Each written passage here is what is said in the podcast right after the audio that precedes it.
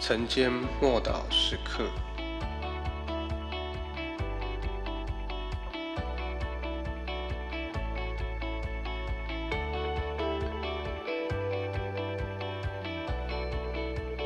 借着重生的喜和圣灵的更新，提多书三章四到五节。但到了神我们救主的恩慈和他向人所赐的慈爱显明的时候，他便救了我们，并不是因为我们自己所行的义，乃是照着他的怜悯，借着重生的喜和圣灵的更新。我们的得救不是靠自己的努力，而是因为神为我们所成就的一切。在圣经里面一再重复这个真理，不论是信徒或非信徒，都有一个根深蒂固的想法：我们以为我们必须努力来赚取神的恩赐、祝福，还有认同。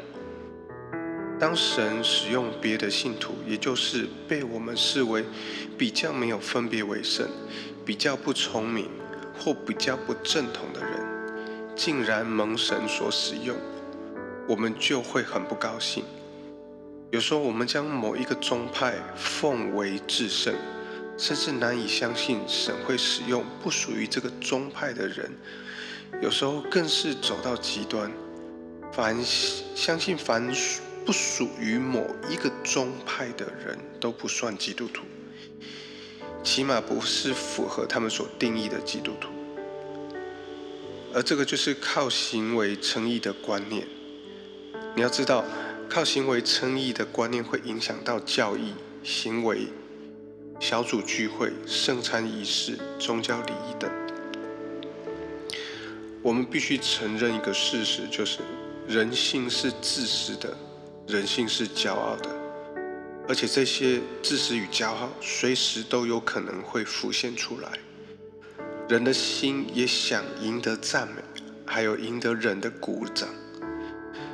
你要知道，天主教行善积功德的教义常常遭受批评，但事实上，每个教会团体都有这方面的倾向。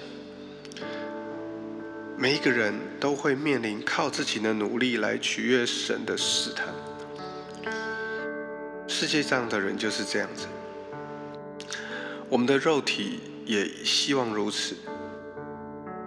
法律所以要督促我们，而就是看见魔鬼透过这些的事物来引诱我们，目的就是要阻止我们单单仰望耶稣，不让我们单单依靠耶稣的帮助，甚至使我们不再相信十字架具有拯救的大能，而是要诱导我们。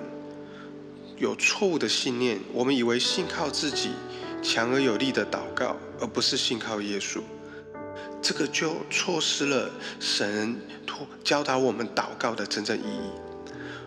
假使我们有了真正的教义，却不再信靠神，则任何的启示都将成为个人获得别人的认同、接纳或许可的理由。这个结果必定落入律法主义的咒诅，生命会停滞而死亡。